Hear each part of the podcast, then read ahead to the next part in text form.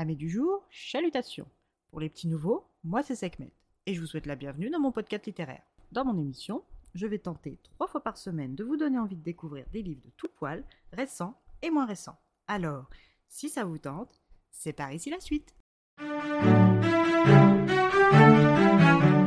Aujourd'hui, je vais vous présenter Prospérine, virgule point et la phrase sans fin de Laure d'Argelos aux éditions Rivka. Dans ce roman de fantaisie, nous faisons la rencontre de la famille virgule point composée de Maréchal le père, qui suite à un accident a perdu les lettres de son prénom ne conservant que son titre, Primevère la mère, Ernest, le frère aux capacités impressionnantes et au langage châtié, ayant mangé un dictionnaire quand il était petit, Clermonde, la cadette, encore incapable de parler sans faute, et Prospérine, l'aînée la plus colorée de la famille. Prospérine est depuis toujours une amoureuse des plantes et décide de se lancer dans le jardinage et le métier de fleuriste plutôt que dans l'univers des lettres.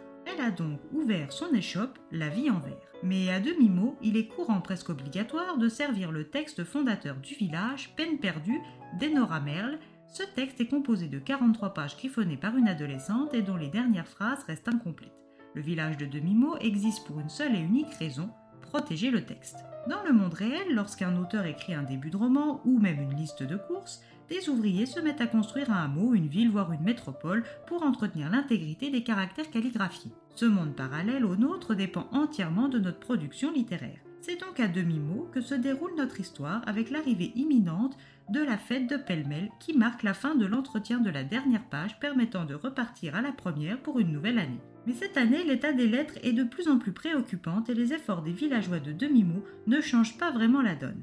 C'est sur ce constat que nous rencontrons le jeune et charmant Honoré Point Virgule au volant de sa Léviathan flambant neuf de retour de la capitale après une longue absence. Fils cadet d'une fratrie de sept frères, Honoré est loin d'être heureux d'être de retour à la campagne.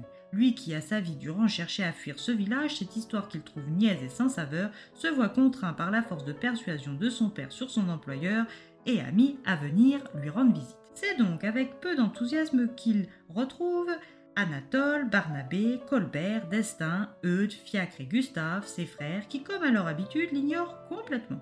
Après ces retrouvailles plus que chaleureuses, il décide d'aller se balader dans le village. C'est là qu'il fait la rencontre de Prospérine. Voyant le nom de la boutique de cette dernière, il entreprend d'entrer afin d'acheter un bouquet à sa fiancée Adélaïde apostrophe restée à la capitale. Lorsqu'Honoré arrive à la boutique, la vie en verre, c'est une Prospérine paniquée qui l'accueille. Prospérine, d'un naturel affable et toute retournée par la découverte du corps sans vie de Tom W dans sa boutique. Après avoir averti les deux agents de police de demi-mot, elle s'occupe enfin de la demande d'Honoré. Honoré, qui est devenu un snobinard prétentieux en vivant en ville, ne porte aucun intérêt à la mort de Tom et n'a qu'un seul objectif, trouver une plante capable de voyager sans se faner. Durant ces interrogations, il voit une trompette à pétales et a la mauvaise idée de la comparer à un mélange de cornet acoustique et d'une courge, ce qui a pour unique résultat d'énerver la dite trompette qui, toute d'en dehors, l'attaque. Héloïse se jette sur lui et avant que Prospérine n'arrive à la séparer d'Honoré, elle aura avalé des précieux boutons de manchette. Honoré est furieux et veut récupérer son dû. Peine perdue. Après le passage du docteur circonflexe et des agents de police, la mort naturelle est décrétée.